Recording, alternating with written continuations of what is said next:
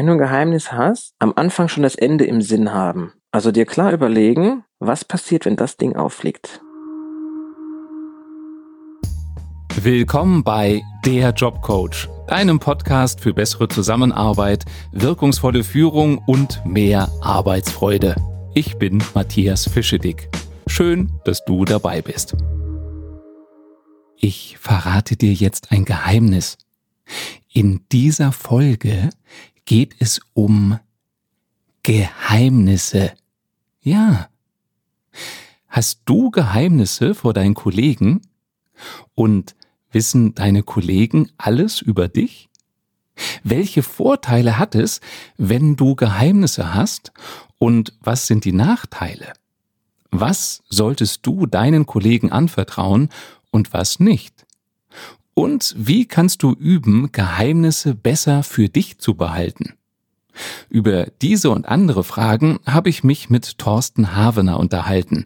Er ist Autor des Buches Sag es keinem weiter, warum wir Geheimnisse brauchen. Thorsten ist Mentalist und Gedankenleser und dazu noch einer meiner engsten Freunde. Apropos Freunde, wenn du jetzt dran bleibst, dann erfährst du von Thorsten auch, warum Geheimnisse die Währung der Freundschaft sind. Und jetzt geht's los. Hallo Thorsten, willkommen in meinem Podcast. Hallo Matthias. Es geht hier um das Thema Geheimnisse. Sollen wir mhm. erstmal eins lüften, nämlich das, woher wir beide uns kennen? Das würde ich anders angehen. Ich würde eher sagen, wir beide haben ein Geheimnis und am Ende der Sendung lüften wir. Boah, das, das ist super. Ah, das ist, man merkt, du bist echt Profi für Geheimnisse. Ja, ich habe mich tatsächlich ziemlich reingekniet, ja. Warum? Weil ich finde, dass Geheimnisse einen falschen Ruf haben. Ich erzähle mal ganz kurz was über mich und, und warum dieses Thema mich überhaupt so beschäftigt hat. Bitte, und dann ja. weißt du auch genau, warum ich mich da so reingekniet habe. Ich habe meinen allerersten Auftritt gemacht mit 13 Jahren und damals war ich Zauberkünstler. Und dieser Auftritt hat mich wirklich verändert. Also der hat etwas mit mir gemacht. Ich stand also auf der Bühne und habe gemerkt, ich kann die Leute unterhalten, die äh, folgen dem, was ich mache. Ich habe auch gemerkt, mir macht das wahnsinnig viel Spaß und ich konnte die verblüffen, ich konnte die zum Staunen bringen. Und es war für mich eine völlig neue Erfahrung, wie schön das für ein Publikum sein kann, wenn man die einfach verblüfft. Und da habe ich für mich gemerkt, die Tatsache, dass ich denen etwas nicht erzähle, ich erzähle denen nicht, wie das Tuch verschwunden ist oder wie die Münze von A nach B gewandert ist oder damals die Abschlussnummer, wie das Wasser aus dieser Zeitung verschwinden konnte. Das fanden die toll. Das heißt, etwas nicht zu wissen kann eine schöne Erfahrung sein. Das sind jetzt natürlich alles Gedanken, die habe ich mir so als 13-Jähriger nicht gemacht, so reflektiert war ich damals dann auch nicht. Aber im Nachgang habe ich da viel drüber nachgedacht und das ist mir dann immer weiter klar geworden. Also so fing es an und wie genau. ging es dann weiter? Naja, also ich hatte das Glück, dass ich im Saarland groß geworden bin. Das Saarland ist meiner Meinung nach ein unterschätztes Bundesland. Ja, man macht Jetzt eigentlich immer nur gespannt. Witze drüber. Ja, ja also du hörst immer nur irgendwelche Witze über Saarland oder wenn irgendwo ein Wald brennt, dann hörst du immer nur, die Fläche ist so groß wie das Saarland äh, oder halb so groß. ja, äh, das ist nicht ganz richtig. Da kann man schon auch sehr gut leben. Also auch wenn ich jetzt seit 20 Jahren in München lebe, so hatte ich doch ja, eine denk mal drüber nach, warum dort, du da weggezogen ja. bist. naja, der Vorteil jedenfalls damals war war, das ist ja alles sehr, sehr klein da. Das heißt, da steht da so ein, so ein 13-jähriger Typ, der recht gut zaubern kann. Das spricht sich rum. Also habe ich extrem schnell viele Auftritte machen können. Das heißt, ich habe nicht in Büchern gelesen, wie das ist, auf einer Bühne zu stehen, sondern ich habe das wirklich andauernd gemacht. Und das war für mich natürlich äh, mit der wichtigste Teil meiner Entwicklung, sowohl als Künstler als auch tatsächlich als Persönlichkeit. Und ich habe gemerkt, die Leute sind fasziniert davon, Dinge nicht zu wissen. Mhm. Für mich war also ein Geheimnis etwas Positives. Ich erzähle euch nicht, wie das geht und dafür kriege ich sogar noch einen Applaus, ja, oder bring dich zum Lachen damit. Und als ich dann irgendwann vor vielen Jahren mal gesagt habe, ich würde gerne mal ein Buch schreiben über das Thema Geheimnis, haben alle gesagt, um Gottes Willen, das ist ja was ganz Schlechtes. Das heißt, Leute haben gesagt, äh, Geheimnis ist immer was Dunkles, ein Geheimnis ist immer etwas, das mich belastet, ein Geheimnis ist etwas, da geht's mir ganz schlecht, wenn andere das von mir erfahren. Und das fand ich spannend, weil ich sah das immer anders. Ja. Ich dachte mir immer, ein Geheimnis ist doch eigentlich auch was, Also es kommt natürlich immer darauf an, ja. Aber ein Geheimnis kann auch etwas sein, das dich stark macht. Ein Geheimnis kann etwas sein, das Leute dazu bringt, dass sie vielleicht anders über etwas denken oder dass man sich überhaupt mit einer Sache beschäftigt. Für mich waren die also immer auch positiv. Und aus diesem Spannungsfeld heraus ähm, ja, habe ich im Prinzip auch völlig neu über meine, meine Programme nachgedacht, über alles, was ich mache. Du hast gerade gesagt, Geheimnisse können jemanden stark machen. Klar, als Zauberkünstler verstehe ich das. Das ist dein Betriebsgeheimnis mhm. und Teil deines Erfolges. Mhm. Wo machen mich Geheimnisse noch stark? Naja, es gibt ähm, einen schönen Satz von Oscar Wilde. Ja, der Oscar Wilde hat mal gesagt: Das gemeinste Ding ist voller Schönheit, wenn man es nur versteckt. Und das finde ich schön, weil stell dir mal vor, du bist beim Dating. Ja, wir ja. gehen jetzt mal nicht in den Beruf, äh, es ist ja ein Podcast für beruflichen Erfolg, aber wir gehen mal kurz übers Dating. Okay. Denn ich bin ja sowieso der Meinung, dass Dating und Berufsleben wahnsinnig viel miteinander zu tun haben. Ja, also ich bin da fest von überzeugt, dass ein Date und ein Vorstellungsgespräch praktisch dasselbe Ding sind. Ja, mit dem Unterschied, dass du halt bei dem einen angestellt werden willst und bei dem anderen willst du vielleicht ins Bett. Aber ähm, die Grundlagen und die Methoden dahinter, die sind für mich sehr, sehr ähnlich. Darf ich da kurz einen Gedanken einstreuen? Ja. Weil ich habe letztens, ich weiß nicht mehr, wer es war, der hat genau das gleiche wie du gesagt. Ein Vorstellungsgespräch ist gleich wie ein Date und du musst dir überlegen, möchtest du nur eine Affäre haben oder eine Beziehung haben? Ja, genau. Das ist sehr schön. Das ist, genau so ist es.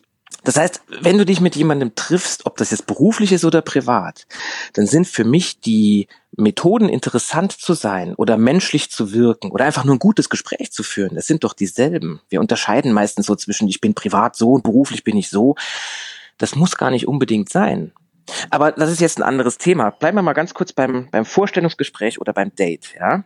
Stell dir mal vor, du triffst dich mit jemandem und der gibt alles von sich preis, ja. Also der fängt als erstes mal damit an, äh, welche Nahrungsmittelunverträglichkeiten der hat, wovon der furzen muss, wie er sich die Schamhaare rasiert Ach, und wo er schon überall in Urlaub war. Ey, das willst du nicht wissen. Das heißt, eine Diskretion hat ja auch etwas mit äh, Selbstschutz zu tun und auch damit, wie andere einen sehen. Und da sehe ich ein großes Problem gerade äh, mit den ganzen Social-Media-Geschichten, dass Diskretion tatsächlich aus der Mode gekommen ist. Das heißt, wir sind gar nicht mehr gewohnt, gewisse Dinge einfach stillschweigend nicht zu erzählen oder dem anderen auch mal Zeit zu geben, einen wirklich kennenzulernen, nach an nach zu entdecken, das ist doch was Hochspannendes. Das heißt, meine Regel für ein Vorstellungsgespräch und auch für ein Date sind, gib nicht direkt immer alles von dir preis, sondern deute so ein paar Dinge vielleicht einfach mal nur an und gib dem anderen die Möglichkeit, das zu entdecken. Das ist doch viel spannender. Und ich kriege ja auch mehr Aufmerksamkeit, weil der andere neugierig ist auf mich, weil er noch was entdecken kann, weil ich nicht schon alles auf den Tisch gelegt habe das ist eine der wichtigsten Funktionen des Geheimnisvollen generell. Also ein Geheimnis braucht immer zwei Seiten, um zu wirken. Das erste, es muss ein Geheimnis da sein. Das allein reicht aber noch nicht. Also angenommen, ich habe vor dir jetzt irgendein Geheimnis, du weißt aber gar nichts davon, dann macht das nichts mit dir. Das ist nur die eine Seite des Geheimnisses. Das ist das komplett Verborgene. Die zweite Seite ist, der andere muss wissen, dass es da ein Geheimnis gibt. Sonst wird es nicht spannend. Okay. Und dann macht das Geheimnisvolle etwas mit deinem Gesprächspartner. Das macht den neugierig, das weckt Interesse, das beflügelt vielleicht sogar seine Fantasie. In jedem Fall sorgt es dafür, dass wir uns mit einer Sache näher beschäftigen. Und das finde ich ist doch eine großartige Eigenschaft. Du bringst den anderen dazu, sich mit was zu beschäftigen. Also im Berufsleben könntest du zum Beispiel sagen, pass mal auf, die Sache sieht so und so aus, weiß auch nicht genau, warum das so ist, guck dir das doch bitte mal an. Und wenn du eine Faszination bei deinem Mitarbeiter wächst, dann beschäftigt er sich von ganz allein mit der Sache. Also ich könnte sagen, schau dir das mal an oder wenn wir da eine Lösung finden würden, dann würden wir da und da weiterkommen. Zum Beispiel, also mir fallen da zwei Studien ein, die mir bei meiner Buchrecherche über den Weg gelaufen sind und die mich wirklich äh, sehr beeindruckt haben. Das eine war eine in den 70er Jahren, da sollten Männer in der Stadt einer unbekannten Frau folgen. Ja, und der einen Gruppe, die dieser Frau gefolgt ist, hat man gesagt, die Frau, der du folgst, die hat keine Ahnung, dass du sie verfolgst. Und der anderen Gruppe hat man gesagt, du folgst der Frau, die weiß, dass sie verfolgt wird. Und das Spannendste war, dass die Gruppe, die gesagt bekommen hat, die Frau hat keine Ahnung, dass sie verfolgt wird, die fanden die Frau attraktiver. Aha. Und die Gruppe, zu der man gesagt hat, die Frau weiß, dass sie verfolgt wird, die fanden sie nicht so faszinierend und auch nicht so sympathisch. Und eine zweite Studie, die gezeigt hat, was das Geheimnisvolle mit uns machen kann, war eine Gruppe von Leuten, die sollten sich vorstellen, sie arbeiten für das Außenministerium der USA. Und die haben jetzt äh, Informationen von vier verschiedenen Politikern aus anderen Staaten bekommen. Und sie sollten dem Vorgesetzten mitteilen, welcher der vier Kandidaten von den USA öffentlich unterstützt werden sollte. Und da kam raus, dass die Politiker, über die die Informationen als geheim eingestuft waren, für die Teilnehmer spannender waren. Und die haben so vorgeschlagen, dass man die unterstützen soll. Das heißt, sobald eine Information als geheim eingestuft wird, nehmen wir die automatisch wichtiger. Wir denken, dass da, da ist mehr dran. Und das ist inzwischen ein äh, feststehender Begriff in der Psychologie, den nennt man Secrecy Heuristic, also die Heuristik des Geheimnisvollen. Okay. Aber mir fällt gerade äh, so ein, alleine die Art, wie ich was sage, macht ja etwas zu einem Geheimnis. Also wenn ich das flüstere, macht es das zum Geheimnis. Wenn ich sage, äh, du, heute Mittag gibt's Erbsensuppe, oder ob ich mhm. sage, ähm, du, heute Mittag gibt's Erbsensuppe. Also allein. Oder, ja. oder du sagst, ja, heute Mittag gibt's Erbsensuppe. Das ist dann auch wieder was anderes. Ja, ja genau, klar. ist noch, ja. Ja, ja, daher kommt ja das Wort ähm, Rune. Das finde ich auch Erzähl. interessant, ja. Also zunächst mal für diejenigen, die es nicht wissen, Runen sind Zeichen aus dem, aus der nordischen Mythologie, ja. Buchstaben, von denen man nicht genau weiß, wofür sie tatsächlich stehen. Und fand ich auch spannend. Die Bedeutung, die wir den Runen heute geben, wir wissen gar nicht, ob die stimmen oder nicht. Das hat in den 30er Jahren ein Esoteriker diesen Runen zugeschrieben. Das ist also nicht die alte Originalbedeutung, die ist völlig unbekannt. Deshalb finden wir es höchstwahrscheinlich auch wieder so spannend. Dabei ist sich die Katze in den Schwanz. Und wir nennen das Rune, denn es kommt aus dem Wort Raunen.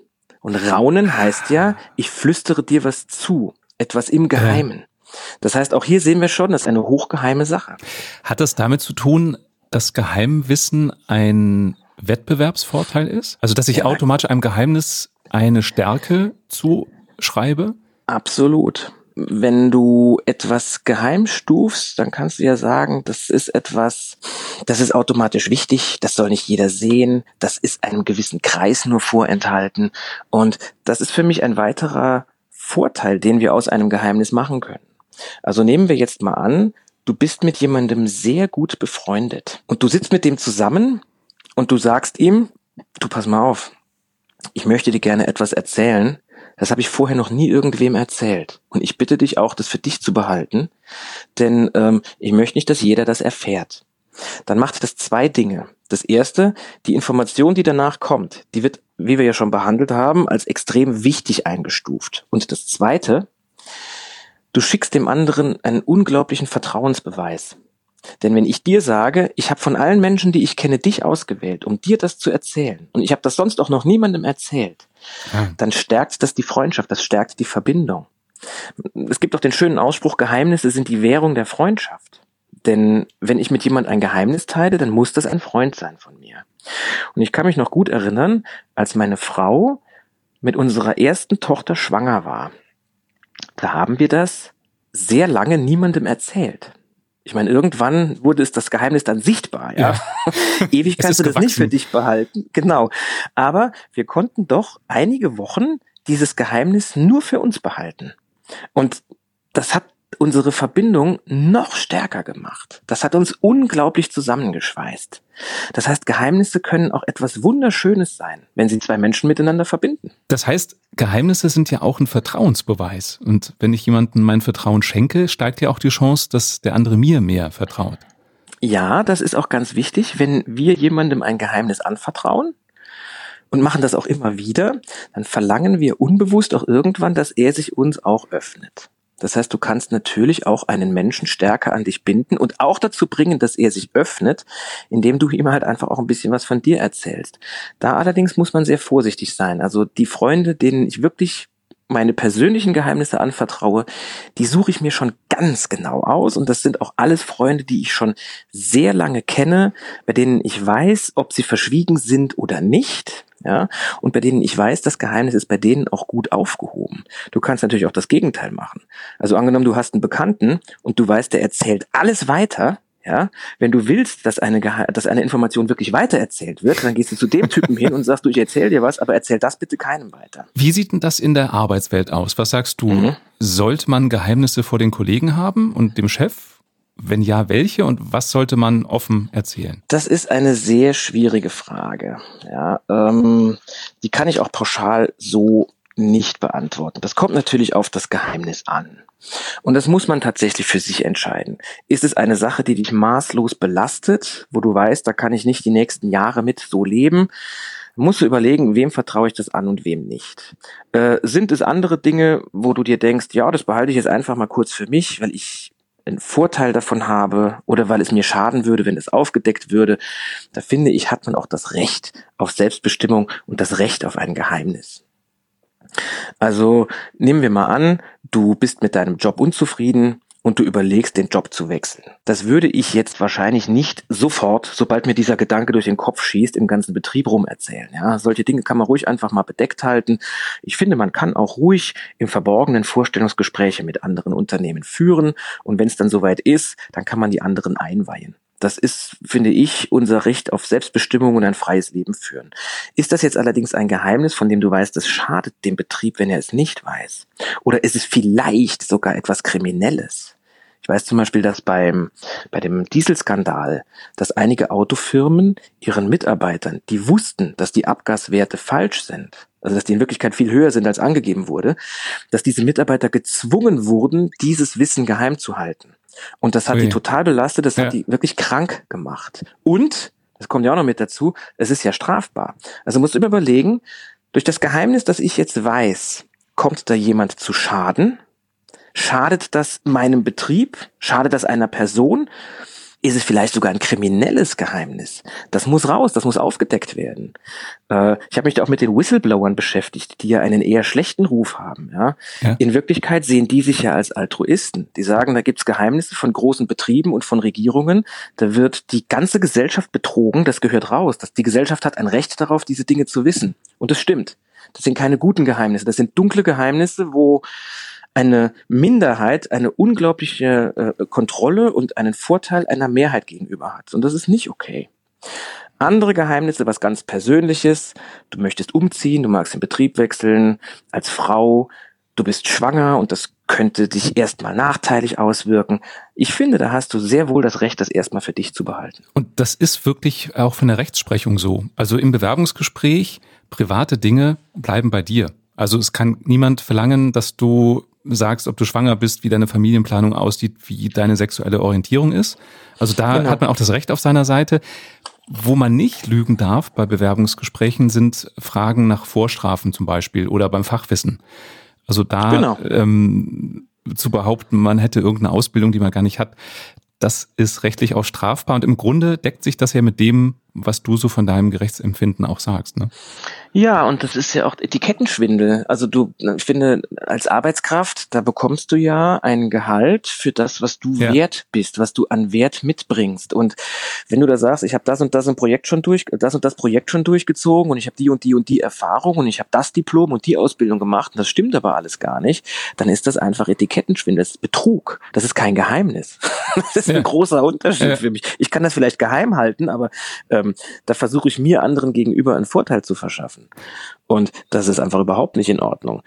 Außer natürlich, man sagt ganz offen und ehrlich, und da bin ich ja ein großer Freund von den solchen Momenten, ähm, die und die Ausbildung, die vorausgesetzt sind, die habe ich gar nicht. Aber ich kann Ihnen erzählen, ich habe die Erfahrung gemacht, ich habe das ja. Projekt geleitet, ich habe hier gearbeitet, ich habe 30 Jahre in Amerika gelebt. Ich habe kein Diplom in Englisch, aber ich habe da 30 Jahre gelebt. Glauben Sie mir, mein Englisch ist gut genug. Das finde ich einen ganz wichtigen Punkt, weil oft ist es so, dass der Arbeitgeber eine Idee hat, woher man ein bestimmtes Fachwissen hat und dann wird aber nicht reingeschrieben in die Stellenanzeige, Sie brauchen Erfahrung in den und den Themen, sondern dann wird ein Abschluss Abschluss reingeschrieben. Weil das eine ja. Idee ist, wie man diese Erfahrung hätte sammeln können. Und wie du es genau. gerade beschrieben hast, es gibt ja ganz viele andere Möglichkeiten, genau die Erfahrung zu kriegen, die man braucht. Ja, ist einem Freund von mir gerade passiert. Das fand ich eine absolut irre Geschichte. Das ist ein großartiger Coach und der gibt super Seminare in-house in Firmen. Ja, das macht er schon seit 15 Jahren und derjenige macht das, weil er einfach in seinem Beruf, den er davor hatte, unglaublich viel Erfahrung gesammelt hat auf diesem Gebiet.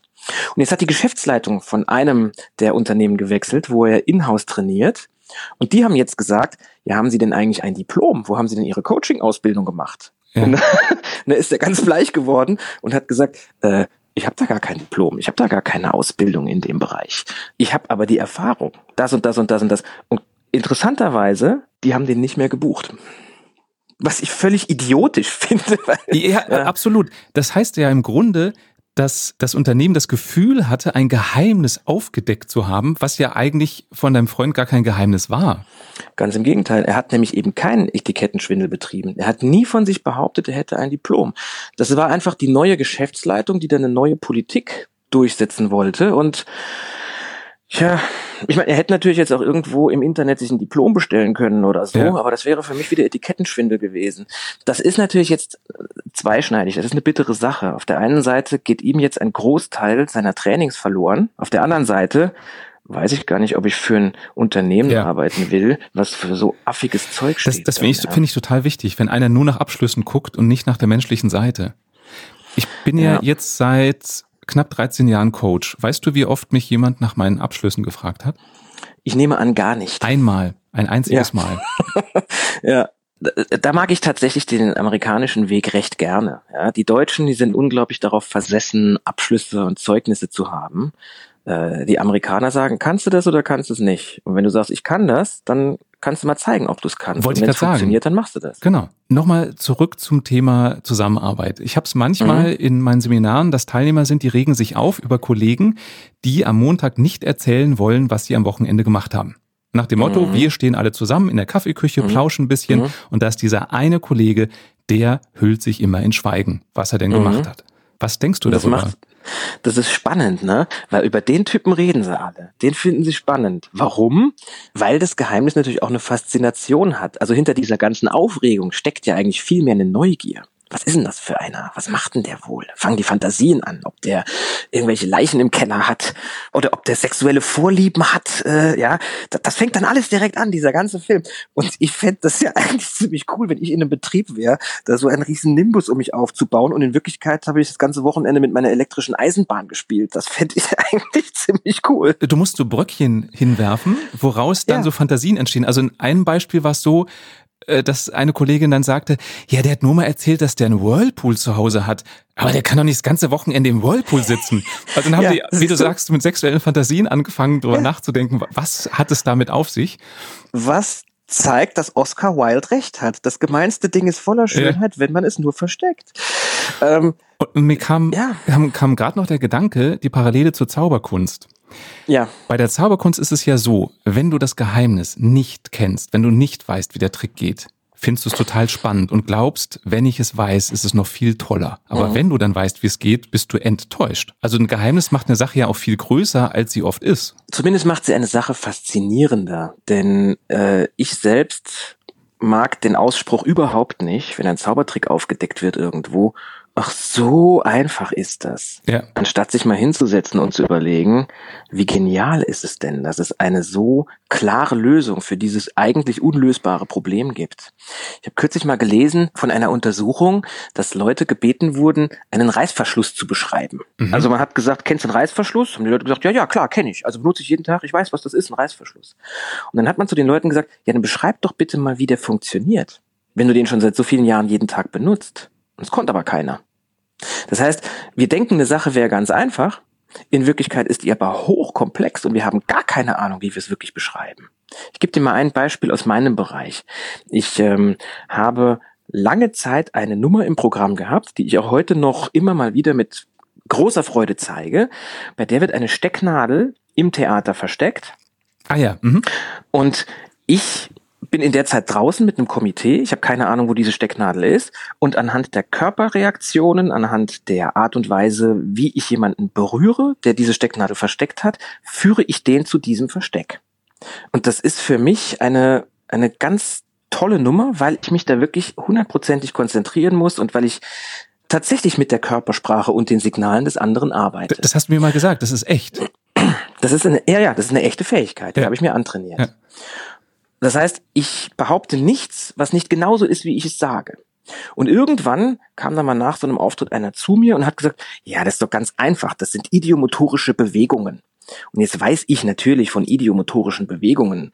Ähm, idiomotorische Bewegung bedeutet, wenn du die Richtung rechts denkst, dann bewegt sich dein Körper unmerklich ein Stückchen nach rechts. Und unbewusst. Also ich steuere das nicht bewusst. Überhaupt nicht. Und du kannst es auch tatsächlich nicht verhindern. Ja. Und jetzt sage ich, ah, das ist ja interessant. Sagt er, ist doch ganz einfach. Du spürst halt die idiomotorischen Bewegungen von dieser Person. Und das war für mich so, als hätte er gesagt, da gibt's halt einen Reißverschluss, aber er kann nicht erklären, wie es geht. Denn erstens, dieses Berührungen oder Richtungen erspüren durch eine Berührung, das ist ein hochkomplexer Vorgang, wo ganz viel passiert. Das kann ich nicht genau erklären, wie ich das fühle. Irgendwann wusste ich halt, wie das geht. Das ist wie Fahrradfahren, ne? Wie das Gleichgewicht halten. Und das Zweite, das mit so einem Namen zu behaften und dadurch zu sagen, ich weiß jetzt, wie das geht, das kommt auch dem Kern der Sache überhaupt nicht nah. Denn da habe ich gesagt, echt, dann erklär mir doch mal was über die idiomotorischen Bewegungen. Warum machen wir die denn? Und wie gehen die denn? Ja. Und wie, wie weit ist denn der Ausschlag von so einer idiomotorischen Bewegung? Und, und wie kann man denn lernen, das zu fühlen?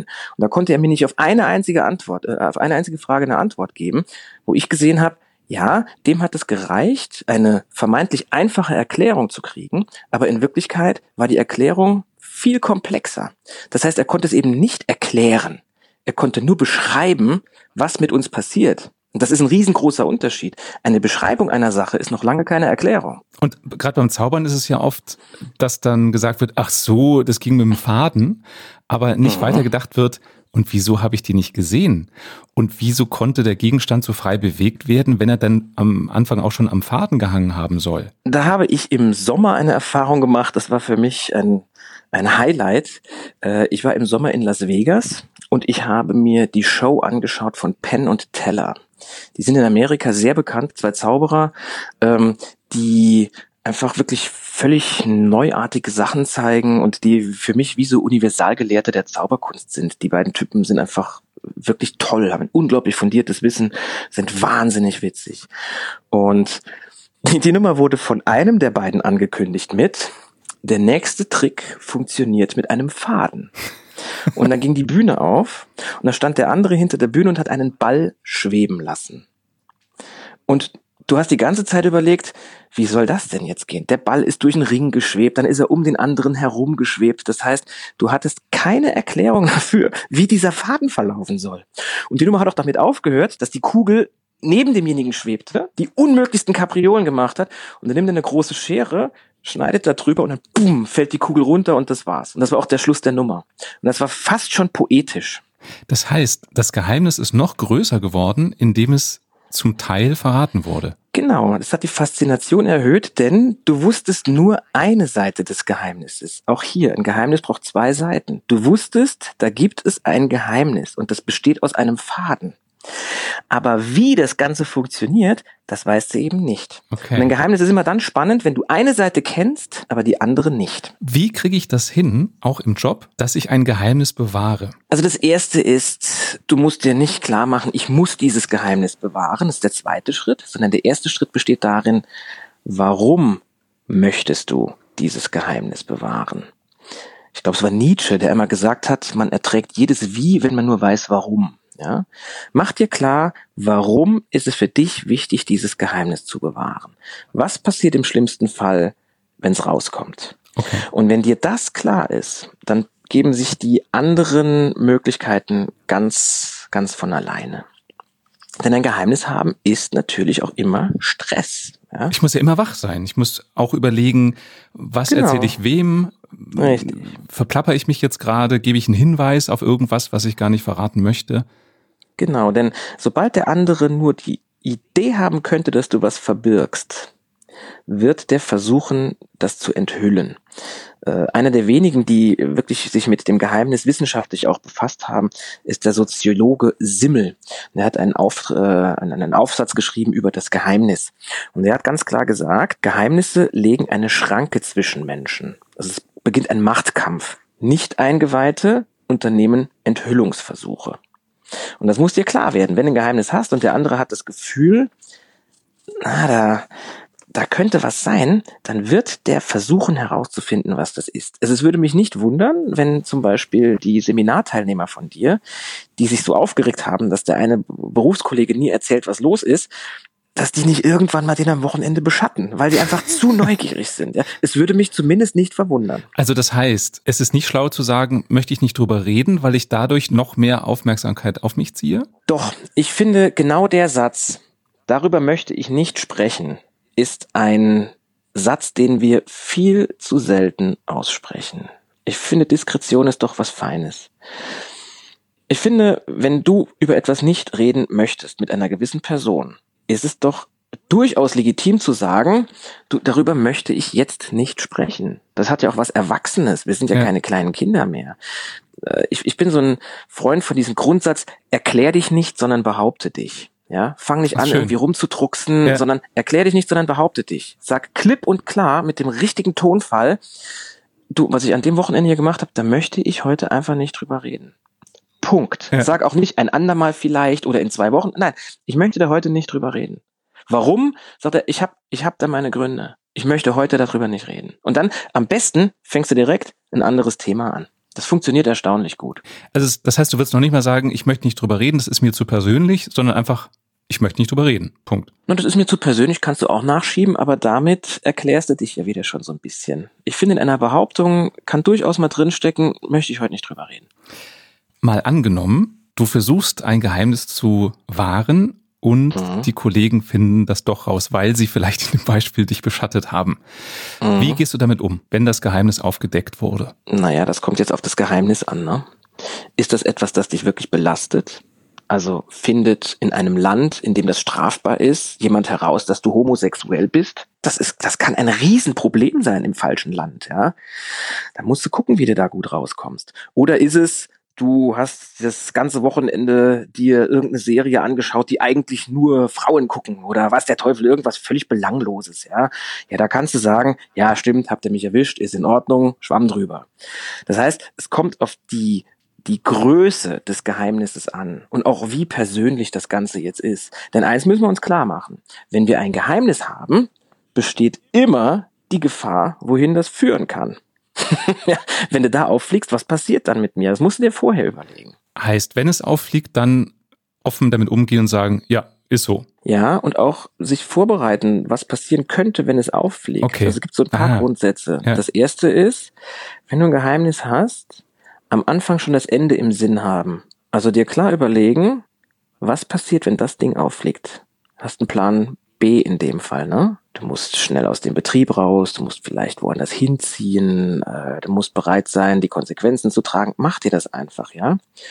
Und mach dir auch klar am Anfang, worüber hast du Kontrolle und worüber hast du keine Kontrolle. Auch wenn jemand dir ein Geheimnis anvertraut, das kann ja in Betrieben auch mal sein, ne? Du bist mit jemandem in der Kaffeeküche und der vertraut dir ein Geheimnis an dann frag ihn, also angenommen, du bist jetzt jemand, der einfach nicht gut Geheimnisse für sich behalten kann. Das kann ja sein, ne? Und das weißt du von dir selber. Dann finde ich, hätte es echte Größe zu sagen, du pass mal auf, bevor du mir das Geheimnis anvertraust, ich, ich kann echt nicht gut Dinge für mich behalten. Such dir bitte jemand anders. Das finde ich hätte wirkliche Größe. Oder auch, wenn du ein Geheimnis hast und das jemand anders anvertrauen möchtest, dann sag auf keinen Fall, du pass mal auf, das und das und das ist mein Geheimnis, aber verrat's bitte niemandem weiter. Okay. Ja. Sondern sag, pass mal auf, ich möchte dir ein Geheimnis anvertrauen, ist es bei dir gut aufgehoben? Und vielleicht auch die Unterscheidung, ist es was Privates oder was Berufliches? Ja, wie wichtig ist dir dieses Geheimnis? Denn auch berufliche Geheimnisse können von großer Bedeutung ja. sein. Wusstest du zum Beispiel, dass Coca-Cola hat sein Getränk nie als Patent angemeldet. Nee, wusste ich nicht. Es gibt kein Patent auf Coca-Cola. Weil hätten die das als Patent angemeldet, hätten sie die Rezeptur offenlegen müssen. Ah. Hatten die aber keinen Bock drauf. Haben sie gesagt, nö, es gibt kein Patent, dafür weiß keiner, wie wir es machen. also auch berufliche Geheimnisse können eine extrem große Tragweite haben. Ja, absolut.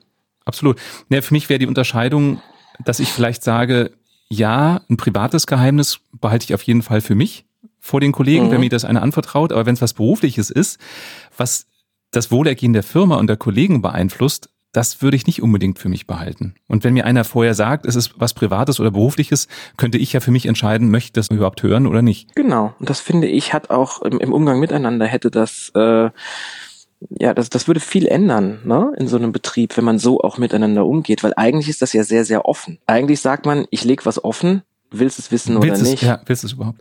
Ich befasse mich ja viel auch mit dem Thema Authentizität. Mhm. Und das hat ja auch was mit Geheimnissen oder Nicht-Geheimnissen zu tun. Und für mich ist eine These, wenn du Geheimnisse hast, dann bist du verletzbar. Denn wenn jemand das aufdeckt, dann kann er dich verletzen. Wenn ich aber offen mhm. mit etwas umgehe, ja, was will da einer noch äh, entdecken und wie will der mich dann verletzen? Ja, natürlich. Also ein Geheimnis macht natürlich auch dich, wie du gerade sagst, verletzlich und anfällig, ja. Also auch hier das Anfang schon im Ende im Sinn haben. Wenn du ein Geheimnis hast, überleg dir immer, wohin das führen kann. Und auch wenn du etwas tun willst, überleg dir vorher, wohin das führen kann und nicht erst danach. Und wenn du sagst, wie kann man es besser bewahren, das hast du ja eben auch ja. kurz angeführt, ne? Also angenommen, du hast jetzt ein Geheimnis und das möchtest du, warum auch immer, für dich behalten, aber du merkst, es belastet dich doch so ein bisschen, ja. Ähm, du kannst es üben, das zu erzählen. Und das ist äh, völlig irre, aber viele Studien haben gezeigt, dass es funktioniert, wenn du deinem Spiegelbild dieses Geheimnis laut erzählst.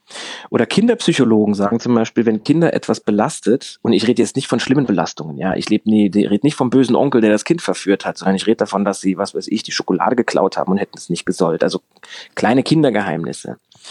Sagen Kinderpsychologen, ja, erzähl das deinem Stofftier und dann geht's dir besser.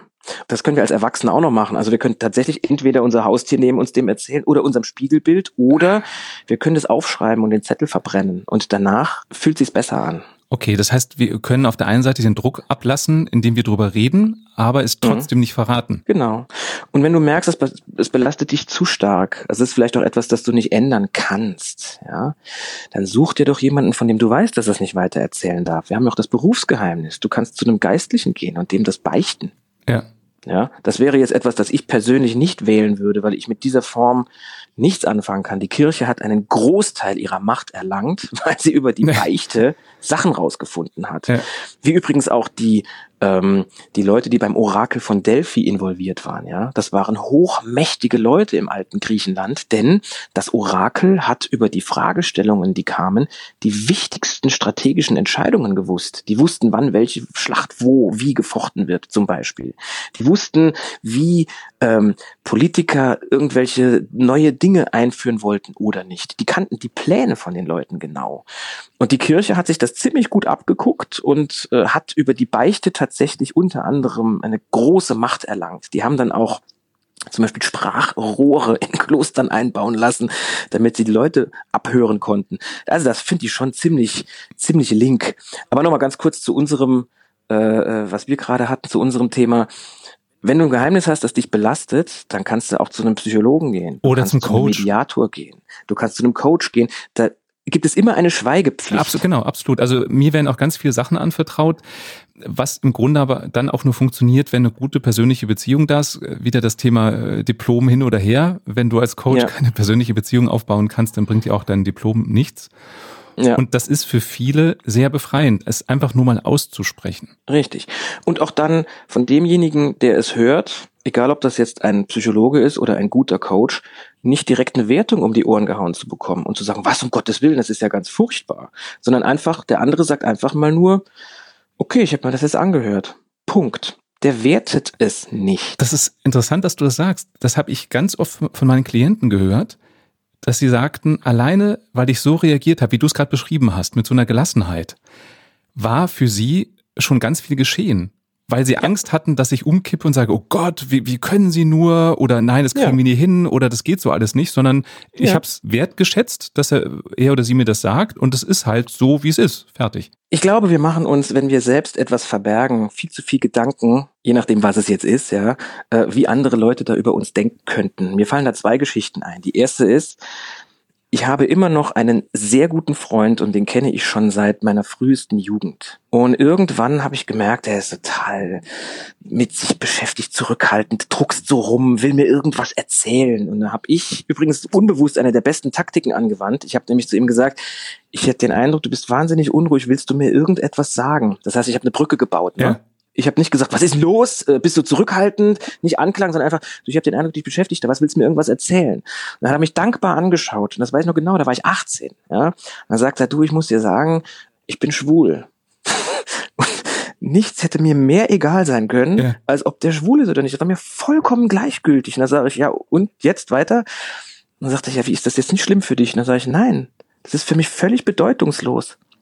Und da hast du mal gemerkt, wie der plötzlich komplett entspannt hat und wie wichtig dem das war.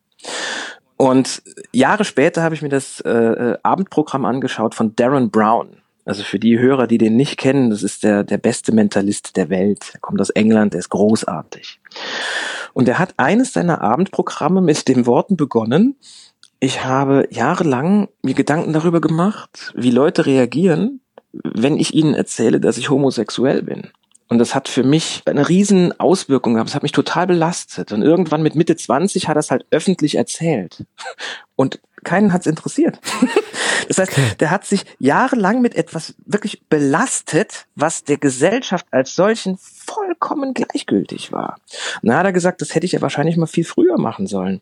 Wir überschätzen maßlos, wie andere uns einschätzen, wenn sie gewisse Dinge wissen oder halt eben nicht.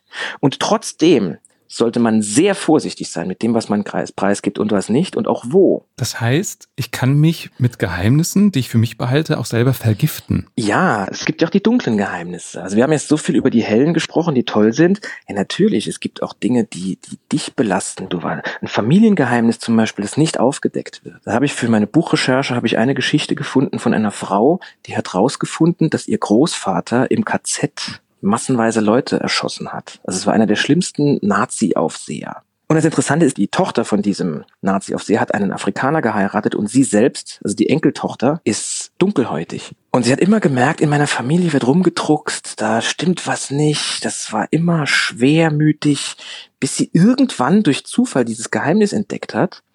Und in dem Moment, in dem sie sich intensiv damit befassen konnte, ging es ihr nicht sofort besser. Also es hat sie schon auch belastet, aber es war eine andere Art der Beschäftigung. Sie hatte nicht mehr diese Depressionen, sie konnte rational da rangehen.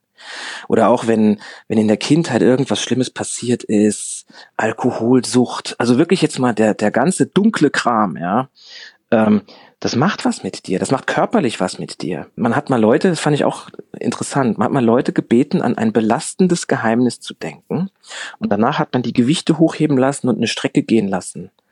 Und wenn die vorher an ein belastendes Geheimnis gedacht haben, dann haben die das als schwerer empfunden, was sie hochgehoben haben, und die Strecke als länger, als wenn sie sich auf einen guten Gedanken konzentriert haben. Das überrascht mich nicht. Also ich habe das auch öfter im Coaching, dass Klienten kommen wegen einem Berufsthema und dann stellt sich im Coaching raus, dass es ganz andere, vielleicht private Themen sind, ja. die die Klienten aber verdrängt haben. Genau. Und eine echte Auseinandersetzung, wie du es gerade beschreibst, eine echte Auseinandersetzung, die sorgt für eine Befreiung, die sorgt für eine Lösung. Ja, und damit musst du dich auseinandersetzen. Da gibt es kein Drumherum. Es gibt kein Drumherum. Die Frage ist wie. Also ich habe einige Klienten, die haben schon Psychoanalyse gemacht. Das heißt, da wird über Jahre analysiert, wie war die Kindheit und so weiter. Mhm. Und die mhm. kommen zu mir und sagen, ja, jetzt weiß ich, woher es kommt, aber es ändert nichts. Genau. Heißt für mich, hin, hingucken ist gut, aber dann möglichst schnell gucken, so, was mache ich jetzt damit und in, in Richtung Lösung gehen. Also nicht nur in der dunklen Vergangenheit rühren, sondern gucken, was kann ich daraus lernen und was kann ich anders machen. Gibt so den schönen Satz, verzeih mir meine Ausdrucksweise, aber wenn man in Scheiße rumrührt, dann bleibt es immer noch Scheiße. Genau wenn du ewig in der Vergangenheit rumstocherst, dann das kann einen positiven Effekt haben, wenn du weißt, woher es kommt, aber es muss noch lange nicht. Das ist für mich auch der Unterschied. Ich weiß, dass ich jetzt verallgemeinere, aber oft der Unterschied zwischen Psychotherapie und Coaching. Psychotherapie guckt oft nach hinten und Coaching guckt mehr nach vorne. Also wo mhm. willst du hin? Welche Erfahrung hast du, um das zu erreichen? Und los geht's. Beides kann der richtige Schlüssel sein, ne? Genau. Auch da wieder wichtiger Punkt. Es gibt für mich nicht die universelle Lösung, die für alle gilt. Und deswegen ist Coaching für mich immer was sehr Individuelles, wo es keine Standardprozesse gibt. Und man merkt auch, du magst das wirklich gern, ne? du bist der Coach aus ganzem Herzen, ja. Ich mache das total gerne, ja. weil ich einfach so viele Menschen hab wachsen sehen und auch so viel von meinen Klienten lerne, weil jeder ja. entwickelt ja mit meiner Unterstützung seinen eigenen Weg und dadurch lerne ich ja auch ganz viel. Wenn du, liebe Hörerin, lieber Hörer, noch mehr über Geheimnisse wissen willst, noch mehr Geheimnisse lüften willst. Thorsten hat es schon gesagt, er hat ein Buch geschrieben, also mehrere, alle Bestseller bis jetzt, glaube ich, ne? Ja, habe ich Glück gehabt, alles Bestseller. Könnte vielleicht auch an dir liegen, aber nur so eine Hypothese. Ja. Und das Buch, über das wir reden, heißt, sag es keinem weiter, warum wir Geheimnisse brauchen. Ich verlinke das hier in den Show Notes und wenn du sagst, du möchtest noch mehr von Thorsten sehen, ihn live erleben, er ist noch auf Tour mit Feuerproben. So heißt das Programm. Was mhm. erwartet die Zuschauer da? Ja, es kam auch aus der Beschäftigung mit dem Buch, das äh, ich immer wieder gelesen habe. Äh, das war eine echte Belastungsprobe für denjenigen und ähm, wie sehr uns das belastet alles. Und da habe ich mir mal überlegt, haben wir das heute immer noch, solche Belastungsproben? Und äh, ich finde, wir haben die immer noch, diese wahnsinnige Gleichzeitigkeit, diese ständige Erreichbarkeit, also alles, was wir als sehr negativ betrachten. Und dann habe ich so für mich den Gedanken gefunden und die Frage gestellt, liegt das denn wirklich an den Sachen, dass das alles so wahnsinnig schwierig geworden ist? Sind wirklich die Handys und die Computer an allem schuld? Oder liegt das vielleicht an der Art und Weise, wie wir all diese neuen Hilfsmittel nutzen? Und könnten wir vielleicht dadurch, dass wir anders an die Sachen herangehen und im zweiten Schritt auch einmal anders über all diese Dinge denken, eine Lösung finden für uns? Also im Großen und Ganzen, was machen unsere Gedanken mit uns? Wie wirken die sich aus auf unser Verhalten, auf unsere Wahrnehmung? Und wie kann ich vielleicht ein bisschen besser mit dieser Gleichzeitigkeit von allem umgehen. Und das ist einer der großen Teile des Abendprogramms. Wobei es in letzter Instanz, und das muss ich immer wieder sagen, äh, es geht darum, ich will mein Publikum unterhalten. Ja. Zu anderen Künstlern geht es um Musik zu hören oder um zu lachen zu einem Comedian. Zu mir kommst du, um zu staunen. Und machst du da auch das ähm, Stecknadel finden in dem Programm? Das habe ich in meinem vorletzten Programm gezeigt und das Stecknadelfinden ist in diesem Programm nicht drin. Okay. Aber ganz tolle andere Sachen. Verrate ich aber nicht, ist mein Geheimnis. Oh.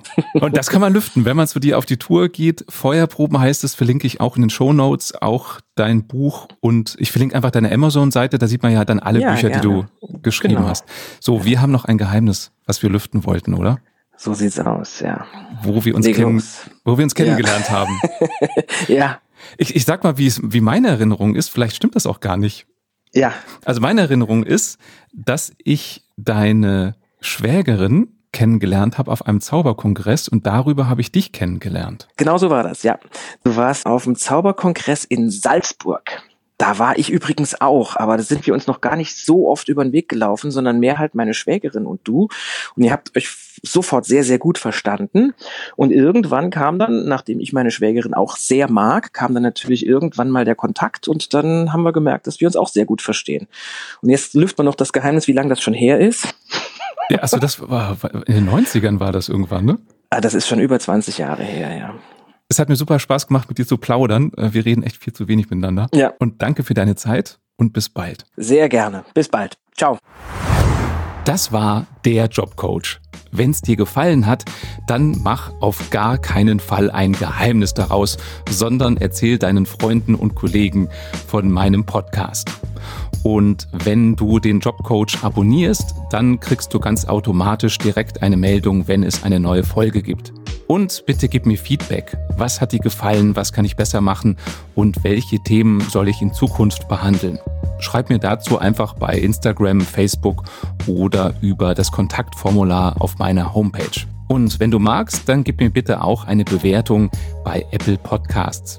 Schön, dass du dabei warst und bis bald.